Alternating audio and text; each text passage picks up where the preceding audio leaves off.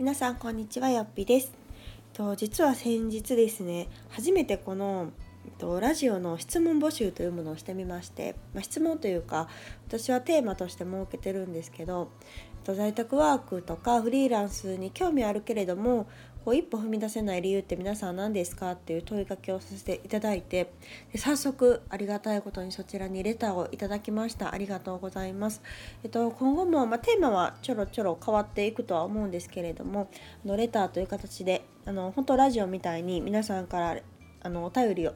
募集してこのラジオの中でもご紹介していけたらと思っているので是非あのお気軽にレターください。匿名なのであの本音でいろいろ書いてもらえたらと思います。はい、というわけで、えっと、今回早速あの1回目のちょっとレターをあの取り上げさせていただこうと思います。で今回募集したテーマがその在宅ワークフリーランスを始めたいけれども一歩踏み出せない理由というところで、えっと、いただいた回答がですねあの、まあ、どうすればいいかわからないっていう声が結構多かったです。うん、あの興味あるんだけれどもあの勇気が出ないしよくわからないのでこうよっぴさんはどうしましたかっていう質問を何件かいただいたので今回はそれについてお答えをしようかなと思います。あの気持ちすごくわかります。というのも私も、うん、家で働きたいなって思ったのが3年ちょっと前ぐらいかな？3年ちょっと前ぐらいでした。であのその時は身近に在宅ワークをしている人が本当にいなくてでまあフリーランスはいるのかもしれないけど身近にはいないしよくこう話を聞くっていうこともなかったんですね。なのでこう完全に自分とは別世界の話っていうイメージだったので私も積極的にあの知ろうともしてなかったんだと思うんですけどあのいざこう自宅で働くっていうことに興味を持った時にこう情報が本当になかったんですね。で身近にいないということもあってまさに私もどうすればいいかわからないっていう状態でした。で、えっと、今思うとですねやっぱり行動ができない一番の理由ってやっぱ知らないからだと思うんですね。知識がないから不安だし怖いということだと思うので私は当時はねでもやっぱりもうすごい働きたい欲がムクムク来てたので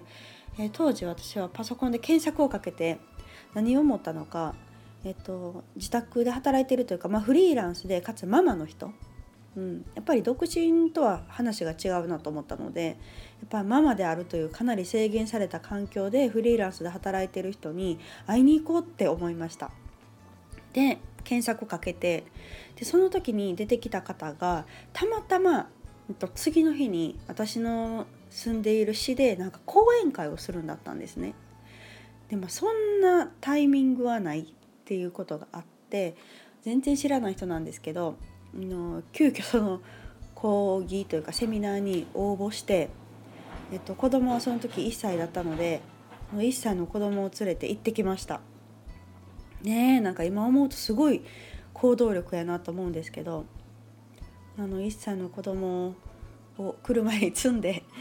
でそのセミナーに行ってで直接話を聞いて、まあ、その時のテーマは何だったのかな多分こううんママの働き方とか多分そういう感じやったと思うんですけどまあそのセミナーの内容もそうなんですけどなんかその人に会いたかったんですね。その人の考えというか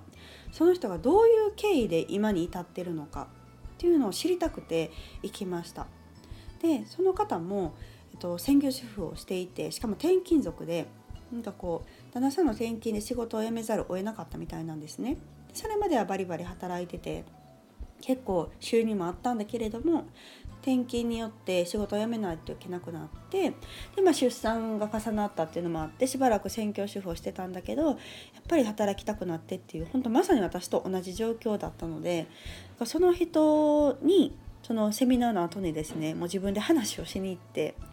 私もこういう状態なんですっていうのをしたらなんかそこからすごく仲良くなってであの話を聞いていただけるようになってで、えっと、まだ開業してない時ですね私も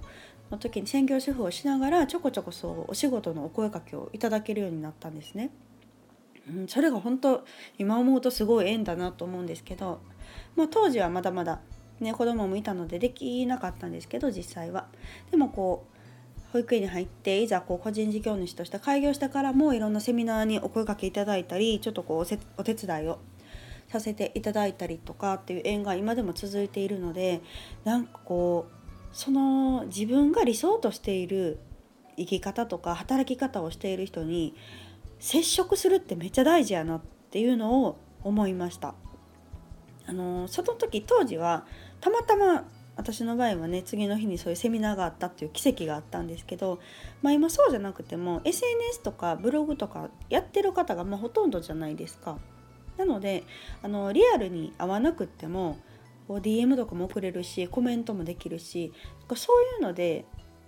こう意外とつながれるチャンスっていうのはめちゃくちゃあると思うんですね。うん、なのでこう私も未だになんですけど結構 SNS とかでも人柄が見えたりとかなんかこういう人いいなとか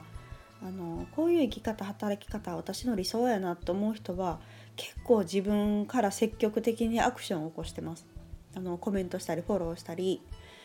してそこから続くご縁っていうのがあったりするのであのそういうのをまずはしたらいいんじゃないかなと思います。うん、これは誰でもできることだし、まあ、多少のね勇気はいりますけれどもそれによってこう自分に波長が合う人っていうのって何となくわからないでしょうか。私は結構わかるんですね。SNS してて。あなんかこの人と考え方合いそうとか気合いそうとか。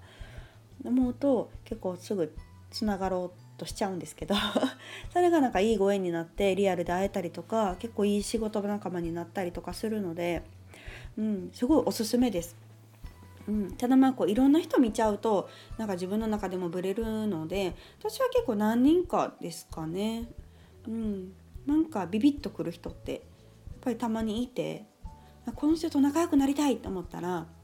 っぱりこう黙ってるのってもったいなくって、うん、こうお近づきになるために何て言ったらその人の思考とか、うん、行動力とかをやっぱりこう知るっていうことがすごく大事だなと思います。で、えっと、結構在宅ワークを始めてすぐの時は本当に私もいなくて周りに、うん、でもこう自分でもっともっと在宅ワークしてる人と出会いたいなっていうのもあって今の在宅ワーク主婦インタビューっていうのを自分で企画をして家で働いている主婦の方にいろんなインタビューをしているんですね。でそうしていくと本当に今たくさんの方と出会うことができてインタビューだけでももう40件ぐらい40人ぐらいさせていただいてまだ経済待ちの方もたくさんいるので実際こう家で働いてる主婦の方っていうのに本当たくさん出会うことができました。うん、だからこそ多分今私は在宅ワークってめっちゃ普通なんですね。感覚として。やってる人めっちゃいてるしえできるやん。っていうハードルがすごい下がってるんですけど当時はその周りに全然いなかったからこそめちゃめちゃハードルが高くてまあ、フリーランスもそうですね